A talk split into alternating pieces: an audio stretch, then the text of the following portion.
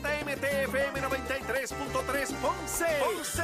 WIOB FM 97.5 Mayagüez. También a través de la aplicación La Música. Oye, ven acá. ¿Y los pasteles? ¿Con o sin ketchup? Bueno, si es con salsa de la Z, seguro. Y comenzamos nuestra segunda hora aquí en Nación Z Nacional, mis amigos. Soy Leo Díaz y ya está aquí, ya está aquí Robert Méndez. Es asesor del gobernador de Puerto Rico en áreas de infraestructura crítica de Puerto Rico. Pero antes de que Robert empiece a quemar el cañaveral, porque él también sabe, vamos a los titulares con Emanuel Pacheco.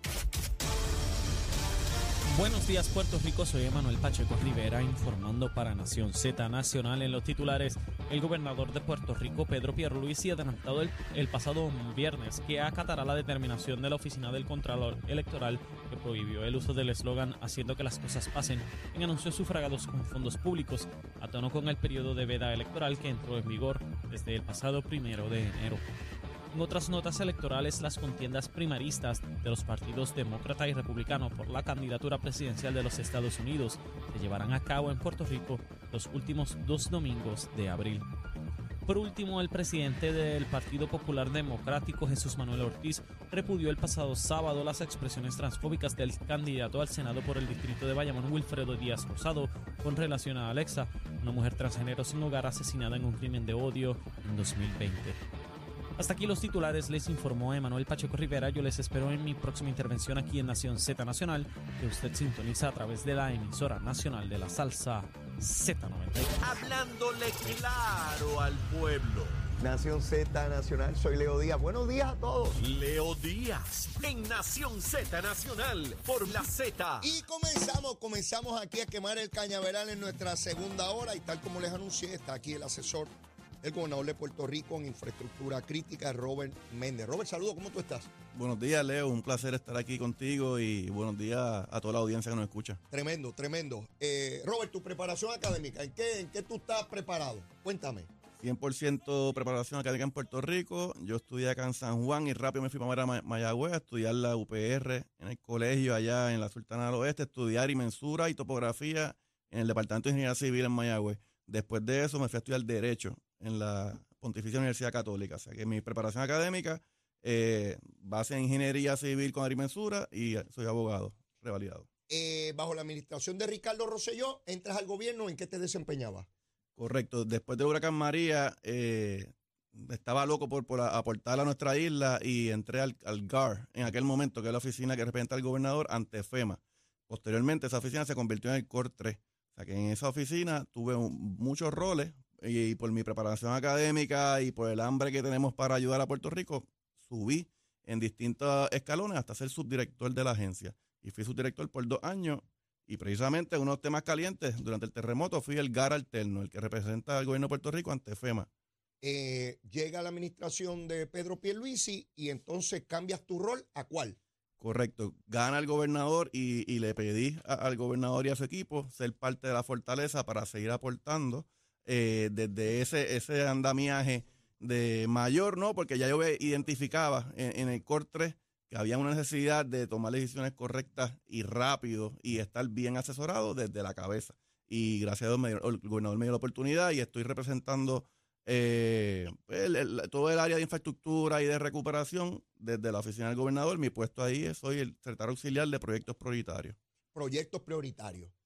Tienes una experiencia como pocos porque no es que no se hubiesen atendido proyectos en el pasado relacionados con las cosas que se atienden hoy, lo que pasa es que jamás con el grado de urgencia y con el grado de, ¿verdad? de severidad, después de un huracán, dos huracanes categoría 5, terremotos, pandemia, así que tienes una experiencia única, la posición que ocupas hoy te da el, el espacio para eh, visibilizar y, a la misma vez intervenir en todos los proyectos prioritarios de Puerto Rico. Así es, así es. De, dentro del portfolio de los proyectos prioritarios, el gobernador fue bien ambicioso y agresivo, ¿no? Él desde antes de estar en, la fortaleza, desde ser comisionado, desde antes tenía en su mente la continuidad que hay que darle a ciertos proyectos de infraestructura. O sea, que los proyectos prioritarios mayormente son megaproyectos, ¿no? La, culminar la PR10, la PR22, la PR5, arrancar y, y, continuamente terminar el desarrollo de Roosevelt Roads, eh, hacer un nuevo hospital de trauma,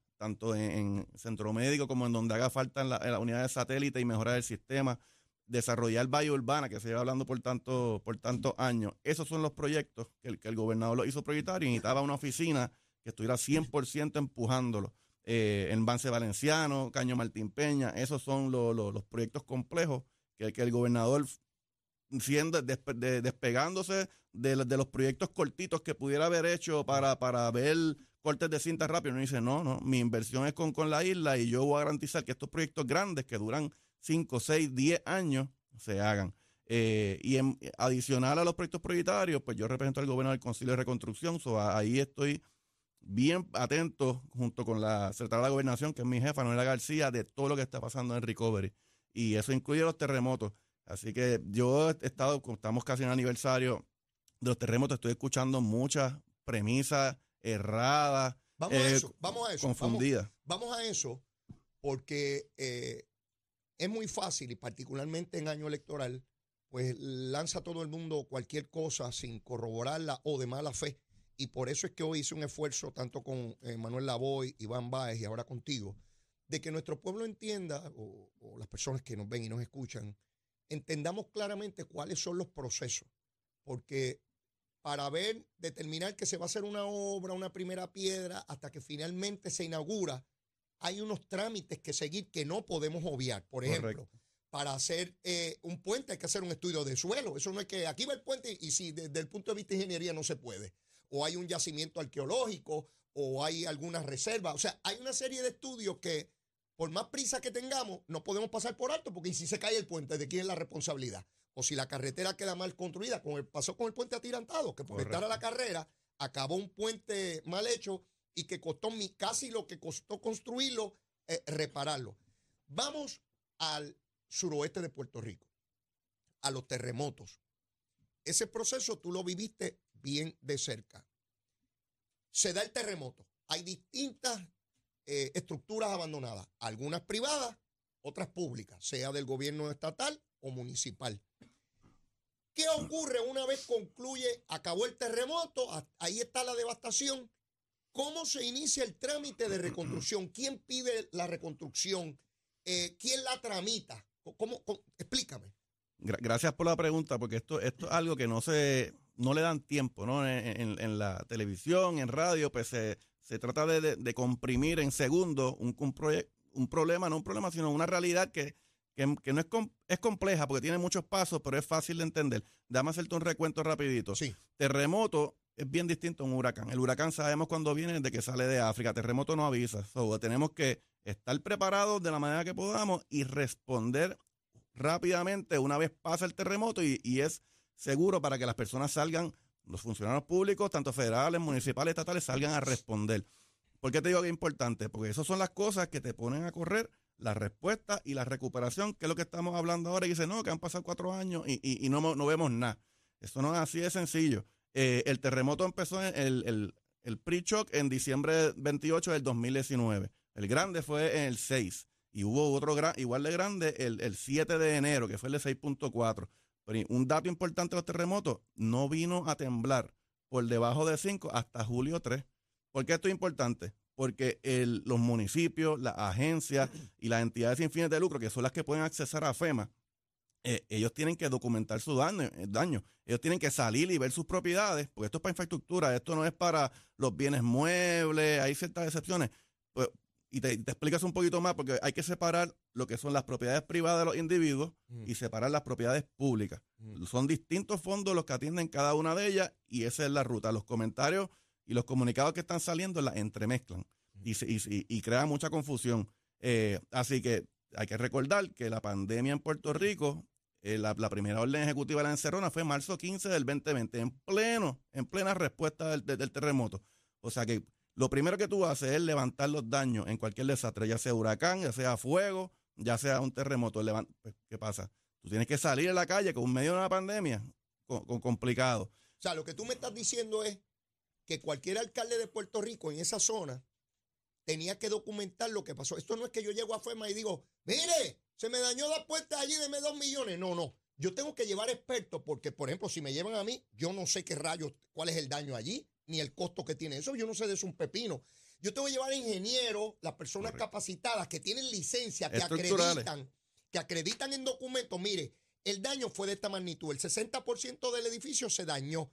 Se puede reparar de esta manera. O el daño es de tal magnitud que no se puede reparar. Hay que demolerlo completo, como ocurrió en, la, eh, en el estadio de Yabucoa, y hay que hacerlo nuevo. El estimado es el siguiente.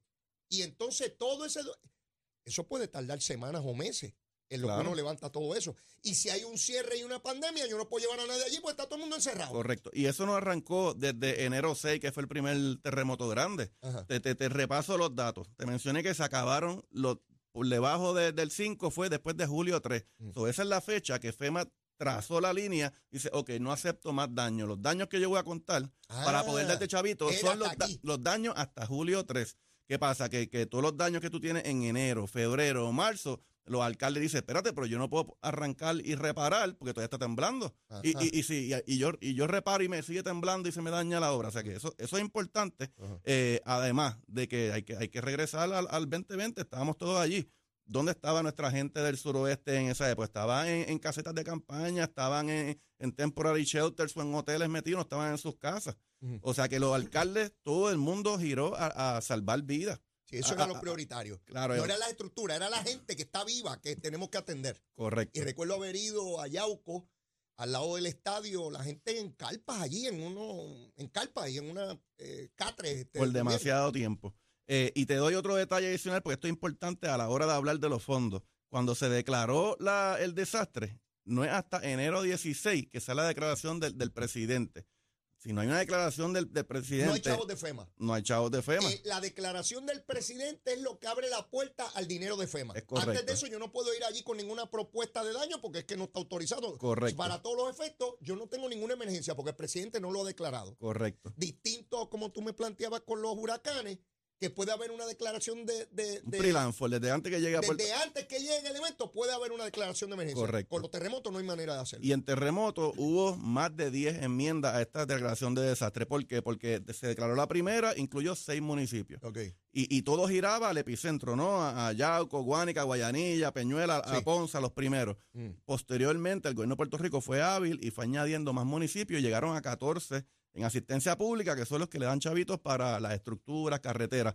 Asistencia individual eh, de FEMA, otro, otro cantar. Hay más municipios, esos son los que reciben para la, la familia. Yo estaba repasando los datos y, y para asistencia individual se ayudó a 14.239 familias. Cuando tú dices asistencia individual, ¿es dinero directo a esa familia? Correcto. dinero, dinero. Es, dinero directo a familias elegibles que fueron a, a los centros de FEMA y documentaron sus daños y su titularidad y las excepciones a la regla en, aquellos casos. O sea, que se supone que eso, junto con otra agencia federal que se llama SBA, tú cubras las reparaciones a tu casa, porque FEMA no es, fuera de asistencia individual no entra en propiedades privadas. Hay una excepción a la regla que la podemos mencionar, que a lo mejor la voy te la mencionó ahorita, es PPDR, que es demoliciones de estructuras en propiedad privada, y es una excepción a la regla que hay que, hay que justificarse la FEMA para que el gobierno entre a demoler eh, estructuras privadas, que eso era el, daño mayor en, el terremoto eh, en Puerto Rico. Eran muchas casas que, construidas ya sea o informalmente o, el código no fue suficiente de construcción y cayeron al suelo. O sea que esa, esa imagen de, de, eso está lleno Guánica. Correcto. y, Yauco también. Esa imagen de la gripina seda, que es la de Guánica, esa escuela, que, que, que, se aplastó como un sándwich, eso es... Que gracias a Dios ese aparato no fue en horas de clase. Yo estuve allí y me estremecí, fui con mi esposa y mis hijos, y era tan impactante ver toda esa estructura en el suelo. Y uno, Dios mío, no había un ser humano ahí, gracias a Dios, tú sabes. Este, y no hay manera. Esa estructura, yo vi fotos, obviamente, antes de que, de que, de que cayera, eh, y uno jamás pensaba que esa escuela iba a fallar de esa manera. Sin embargo, una escuela que está más cerca, que es mucho más antigua, no cayó. Así son estas cosas. Ahí fue que se, hizo sexy en Puerto Rico la palabra columna corta y yo recuerdo desde el primer día en Fortaleza el gobernador la, prioridad y la importancia que le dio a los municipios del sur y es elimínenme la condición de columna corta, yo no puedo ver una escuela en el piso. Y, así fue. Eh, desde, desde, el saque esa fue su instrucción y se, y se invirtieron de y se invirtieron muchos fondos federal con discreción de ALPA y los de FEMA para atender la condición de columna corta. O sea, que para que tú veas, el gobernador desde el primer día ha estado oponiendo eh, su acción. Y, y te doy unos detalles adicionales porque son interesantes. Sí. Cuando arrancó la, la declaración del presidente, este desastre es 75-25. ¿Qué es eso? ¿Qué es eso? Eso es que cuando hay un fondo federal, hay un federal share. El gobierno federal te pone X porcentaje y el gobierno estatal o municipal pone el resto. Para el terremoto fue 75% federal, 25% local. Porque esto es Si- Si importante. el costo de lo que se va a hacer son 100 mil dólares, 75 mil lo pone el gobierno federal y 25 mil el gobierno estatal. Para Es- es poner números correcto. sencillos. Esto, es- esto es bien importante porque, porque todos estos municipios afectados por el terremoto fueron afectados por María y tenían sus proyectos corriendo de María. ¿Qué pasa? Que el daño del huracán de María es bien distinto al del terremoto. El terremoto son grietas. En Dacit son grietas. Eso es, se movió la, estructura. En María, que fueron inundaciones, ventanas, puertas, techos, entre otras cosas. Hay que inspeccionar esas propiedades en medio de la pandemia para diferenciar cuáles eran los daños de María, que ya, ya tú los tenías, ¿no? Porque Ah, estaba ya, corriendo, ya. y cuáles son del terremoto, pero tú no puedes No mezclar. puedes mezclar, no puedes ir donde fue. Mira, todo esto, meterlo en María o en... No, no, hay- eh, son se daños intentó, distintos. se intentó, porque es lo ¿Y lógico, cómo ¿no? rayo uno demuestra eso? Eh, es con, con una, complejo, una inspe- inspección visual y con reporte y, y, y- ganándote la confianza del gobierno federal con, con- con que está haciendo las cosas bien. Y que no venga a meter paquetes aquí. Te digo ese dato del 75-25 porque eh, los municipios y las agencias estaban en ese momento histórico diciendo, diantre, pero sí tuve daño en el Pachín Vicente, tuve daño en mi hospital, tuve daño en la alcaldía, pero ya tengo un proyecto de FEMA corriendo, pues lo, lo arreglo por FEMA y me olvido de los fondos del terremoto o, o, o los, los separo y atiendo con el fondo del terremoto. Pues es importante el 75-25, pues María es 90.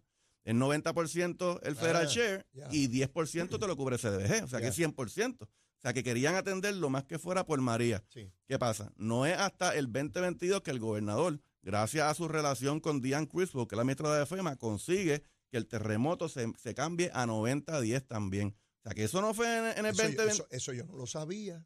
Eso no fue en el 2020, eso fue el gobernador en el 2022. Yo, yo sé que FEMA, en virtud también de esa relación del gobernador con, con Biden y su administración, logró que, que el gobierno le pueda adelantar una cantidad de dinero a los municipios que, que no tenían porque estaban pelados. también pero en el eso de- 2022. pero eso de que se cubriera también hasta el 90 con el terremoto, eso Fe- yo no lo sabía. febrero 27 del 2022. Y eso fue un- una petición del gobernador que la hizo desde el día 1, pero se aprobó eh, en febrero 27 del 2022. La que tú mencionas del Working Capital Advance fue en mayo de ese mismo año. O sea que esas son cosas concretas que está haciendo esta administración para hacer viable y acelerar la, la recuperación tanto de María como del terremoto, porque si un chavo no se mueve. Claro, claro, Eh, claro. Y me, y me preguntaste al, al principio de cómo funciona el proyecto. Ok, pues vamos a darte un ejemplo fácil de terremoto.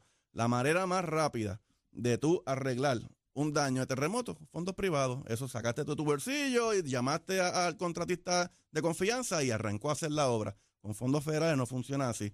Con fondos federales tú necesitas demostrar la FEMA que el daño fue a causa del desastre, que tú eres el dueño de esa propiedad, o sea, que tú puedes estar ahí.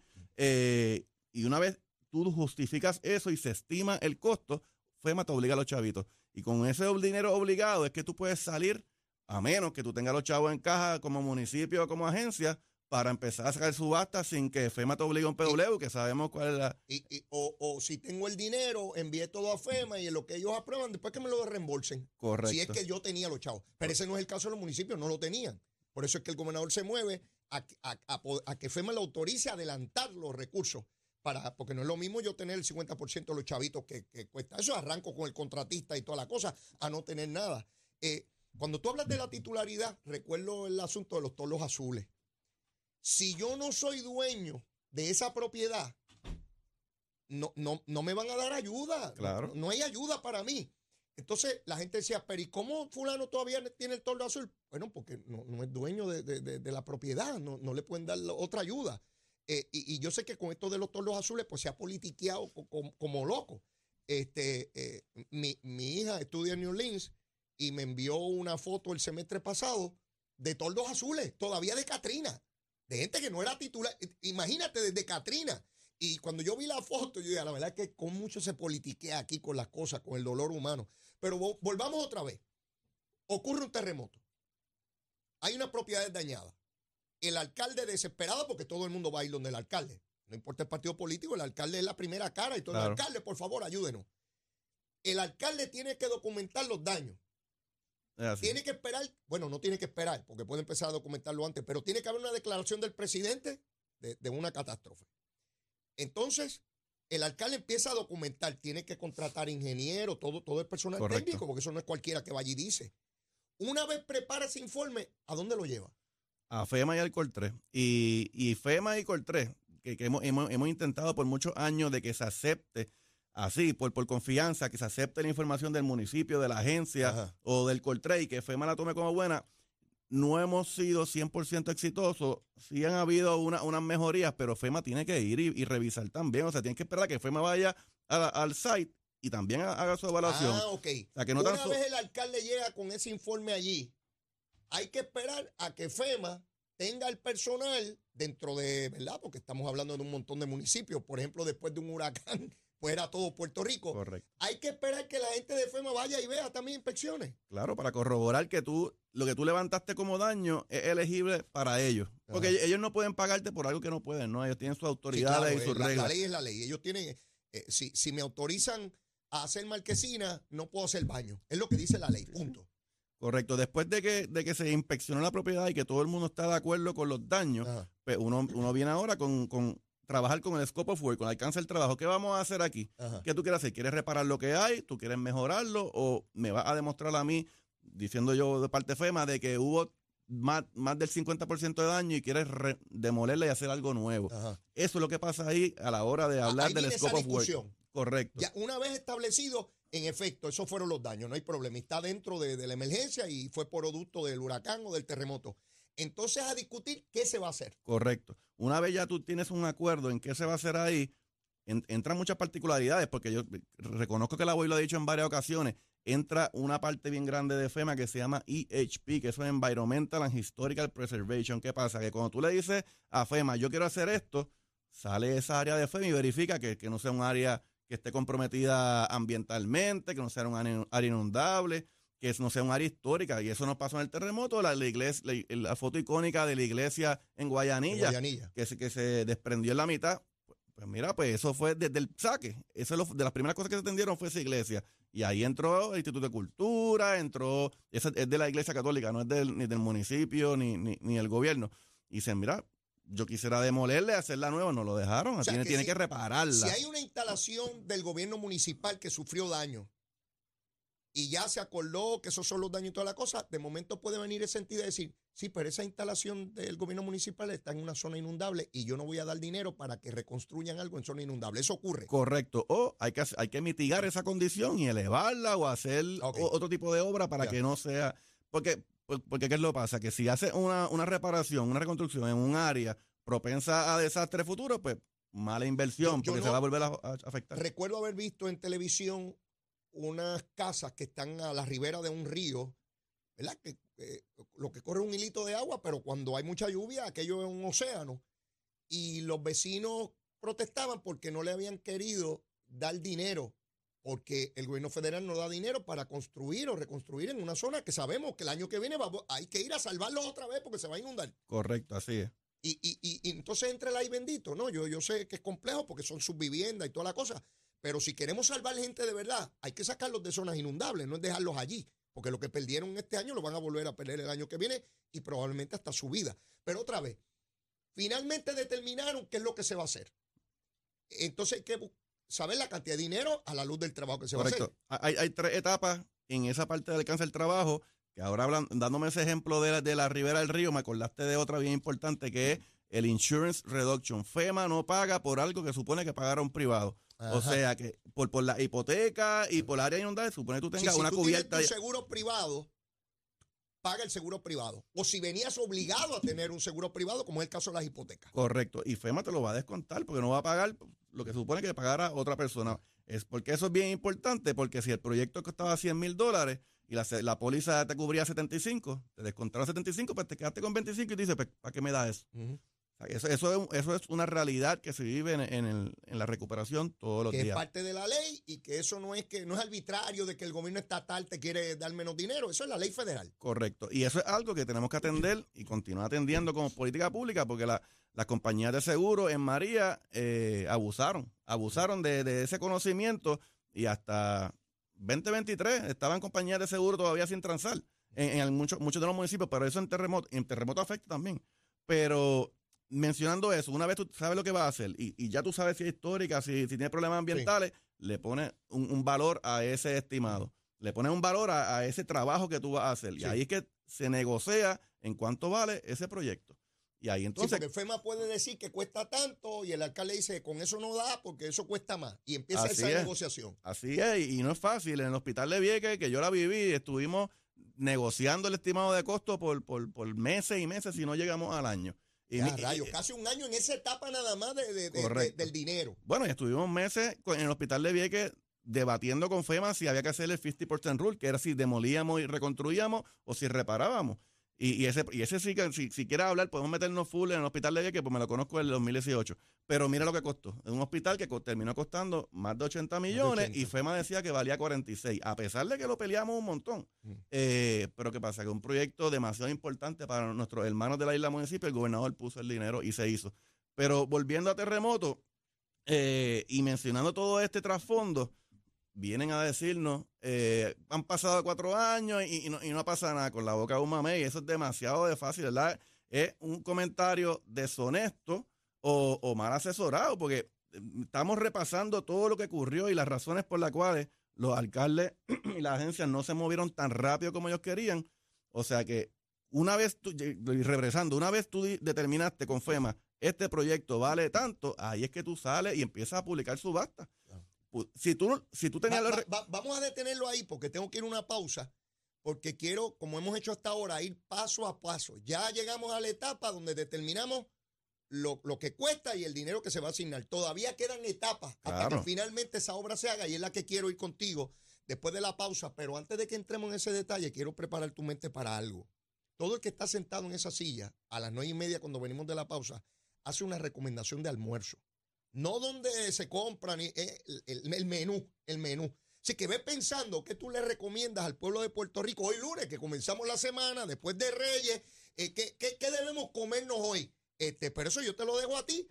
La parte de lo que nos vamos a beber no te toca a ti, esa le toca a Chero, que él es un experto en lo que bebemos para bajar el almuerzo. Eso después de la pausa, aquí en Z93. Llévatela, Chero. Buenos días Puerto Rico, soy Emanuel Pacheco Rivera con el informe sobre el tránsito a esta hora de la mañana. Ya ha comenzado a reducir un poco el tapón en algunas de las carreteras principales del área metropolitana. Sin embargo, aún se mantienen ataponadas la autopista José de Diego desde el área de Bucanán hasta Torrey, así como la carretera número 2 en el cruce de la Virgencita y en Candelaria en Toa Baja y más adelante entre Santa Rosa y Caparra. Por otra parte, la 165 entre Cataño y Guaynabo en la intersección con la PR22, así como la PR5, la 167 y la 199 en Bayamón, la 176, 177 y la 199 en Cupey. Por otra parte, la autopista Luisa Ferré entre Montilledro y la zona del Centro Médico en Río Piedras, más al sur en Caguas y la 30 desde la colindancia de Juncos y Gurabo hasta la intersección con la 52 y la número 1. Hasta aquí el tránsito, ahora pasamos al informe del tiempo. Para hoy lunes 8 de enero, el Servicio Nacional de Meteorología pronostica para todo el archipiélago un día generalmente soleado, despejado y agradable. En el este se esperan chubascos en la mañana y en la tarde se esperan algunos aguaceros pasajeros para el oeste. Hoy los vientos estarán generalmente del este de 7 a 13 millas por hora con algunas ráfagas de sobre 20 millas por hora y las temperaturas máximas estarán en los altos 70 grados en las zonas montañosas y los medios a altos 80 grados en las zonas urbanas y costeras. Hasta aquí el tiempo les informó Emanuel Pacheco Rivera. Yo les espero en mi próxima intervención aquí en Nación Z Nacional que usted sintoniza a través de la emisora nacional de la salsa Z93. Es Leo Díaz. Que venimos bajando, mire, chévere, aceleradamente. Na- Nación Z Nacional por la Z.